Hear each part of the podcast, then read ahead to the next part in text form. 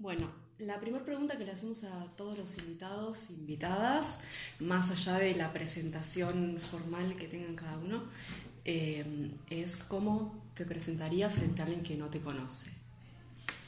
Diría que soy feminista, eh, filósofa y que trabajo en el Observatorio de Género en la Justicia del Consejo de la Magistratura de la Ciudad de Buenos Aires, un proyecto que elaboramos con mi equipo hacer un observatorio de género en la justicia y también como docente, que es quizás mi identidad laboral mm. más persistente, porque trabajo como mm. docente hace 39 años en la Universidad de Buenos Aires en filosofía y más recientemente en derecho.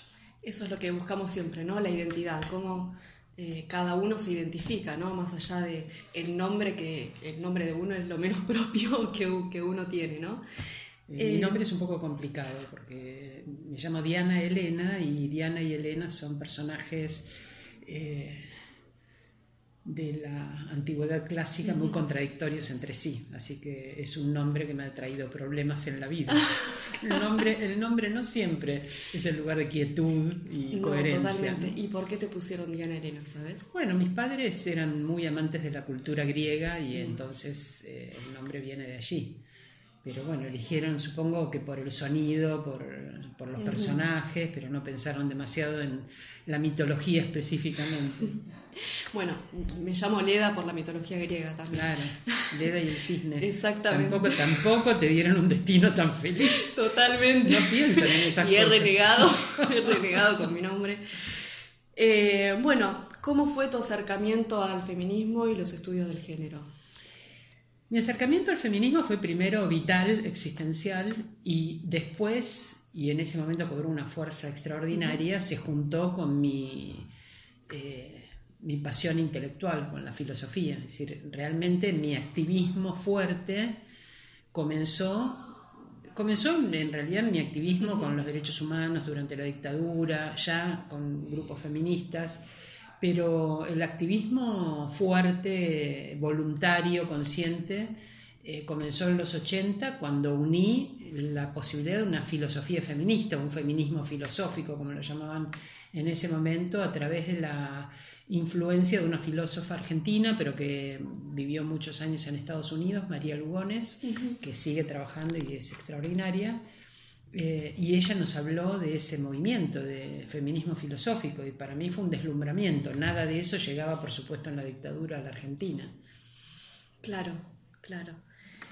Em, ¿Y cómo, cómo viviste tu infancia, digamos, en cuestiones relacionadas a las diversas identidades, en relación, bueno, a esto que contabas, ¿no? También desde el nombre hasta... Yo tengo un hermano mayor y dos hermanas menores. Y mi infancia transcurría con juegos indistintos con mi hermano mayor y su grupo, los grupos, que el grupo de amigos y amigas que teníamos, que era en un pueblo que se llama General Rodríguez, que en ese momento era campo. Eh, y entonces los chicos andábamos con una especie de cuidado barrial, en los cuales entrábamos en las casas de unos y otros, así eh, haciendo cosas infantiles, pero no de niñas y de varones. Mm. O sea, trepar a los árboles, meterte en una zanja, cazar renacuajos, eh, salir con la lluvia, cazar una serpiente y destriparla, mm. eh, encontrar un nido caído y abrir el huevo a ver si tiene pichón o no tiene pichón. Bueno, esas cosas de curiosidad por la naturaleza, de andar en bicicleta, corretear, disfrazarnos eran hechas en común. Eh, un día preciso, recuerdo perfectamente, que sentí que algo raro pasaba conmigo y mm. estábamos jugando a la pelota con mis hermanos menores y mi hermano. Todos teníamos una mallita puesta y el torso desnudo. Y mi papá le dijo a mi mamá, cubrila. Y yo debía tener seis años, siete años. Y no entendí por qué a mí había que cubrirme, a mi hermano y a mis hermanas no. Yo representaba algo que había que cubrir, un cuerpo que había que cubrir, y en ese momento empecé a sentir que había algo diferente para mí. Y luego comenzaron, por supuesto, las restricciones eh, en relación con lo que mi hermano podía hacer y yo no. Como mis hermanas eran menores, todo lo que para mí eran limitaciones, y yo abrí empecinadamente camino eh, para ellas se vio facilitado. Pero además había una diferencia muy fuerte entre el modo en que mi mamá gerenciaba estas limitaciones y en que yo las gerenciaba. Eh, mi mamá decía, bueno, no te preocupes, salí, yo no digo nada y volvés antes. Es decir, las estrategias de, del disimulo, una cosa muy femenina. Sí, sí. Bueno, me muevo en la sombra, que nadie se dé cuenta, que nadie lo sepa, busco complicidades y logro hacer algo escondidas. Y yo quería legitimar lo que yo quería. Quería que se reconociera que había una injusticia en no permitirme a mí y sí permitirle a mi hermano o en limitarme eh, de manera arbitraria determinado tipo de salidas o de proyectos. Yo tenía razones y quería que esas razones fueran aceptadas o por lo menos puestas en discusión, cosa que mi papá nunca aceptó se reía y decía, estás en la edad de la razón, estás en lo que Sartre llama la edad de la razón. Y una vez que le ponía un rótulo se quedaba él tranquilo y yo no. Entonces esa voluntad de que se reconocieran los derechos es algo que empezó muy tempranamente y como una enorme diferencia con el resto de mujeres de mi, familia. ¿no?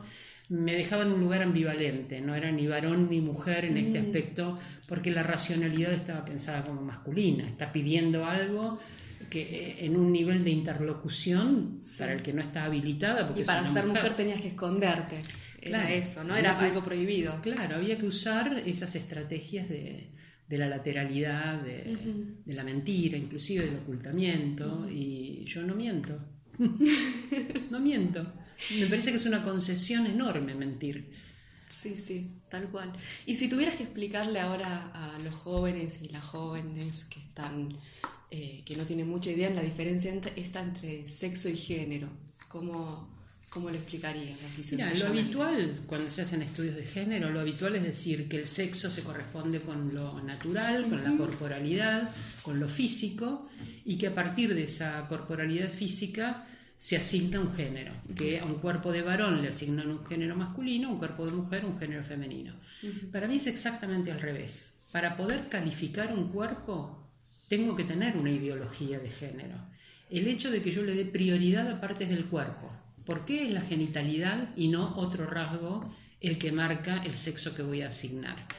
El que yo lo haga de manera binaria. ¿Por qué considerar que si los cuerpos son muy diversos, porque el sexo físico es una complejidad, es la genitalidad, son las hormonas, son los cromosomas, este, son las, este, las gónadas, eh, bueno, hay una serie de, enorme de, diferencias que pueden ir combinadas de muchas maneras, no siempre van encolumnadas de manera binaria. Entonces los cuerpos no son binarios, los cuerpos son diversos y sin embargo los califico de manera binaria. A tal punto es esa idea del binarismo, esa fuerte ideología del binarismo, que cuando un cuerpo no es claramente binario, la medicina lo interviene para hacerlo binario. Entonces eh, recién, muy recientemente hemos logrado que no se hicieran cirugías a los bebés intersexuales, pero recién ahora, y yo hace por lo menos 15 años estoy militando esa causa, ¿no? Del respeto por las corporalidades diversas. Quiere decir que en realidad la idea de género es cultural, es muy fuerte y es anterior a presentarse un cuerpo porque no podemos interpretarlo si no es con algún tipo de idea de género. Interpretar un cuerpo o interpretar el mundo lo hacemos con categorías, con palabras, con ideas. Por eso es tan importante el lenguaje y es tan importante eh, tener, incluir ciertas categorías en el análisis. La categoría de género permite ver esto. Permite ver que no solamente calificamos los cuerpos, calificamos los juguetes, calificamos los libros, calificamos los lugares, eh, las profesiones, calificamos los baños públicos. Tenemos millones de cosas para las cuales la ideología de género nos dice corresponde o no corresponde. Es decir, la ideología de género te genera una normativa. Y en esa normativa estás dentro de la norma o fuera de la norma. Y cada vez son más las cosas que están fuera de la norma porque la normativa es arbitraria, muy restrictiva y hay muchísimas personas que aún estando dentro de la norma decidimos que no es una norma para respetar, o sea, somos disidentes, aún en mi caso, que soy una mujer heterosexual, cis, casada, monógama, con hijos, nietos, eh, un niño y una niña como hijos, un niño y una niña como Es decir, todas todas las fotos... Son normal. No, no, todas las fotos de lo que está bien visto por la norma, ¿no? Hay muchas maneras de ser normal, pero justo esa foto es la mejor vista por la norma.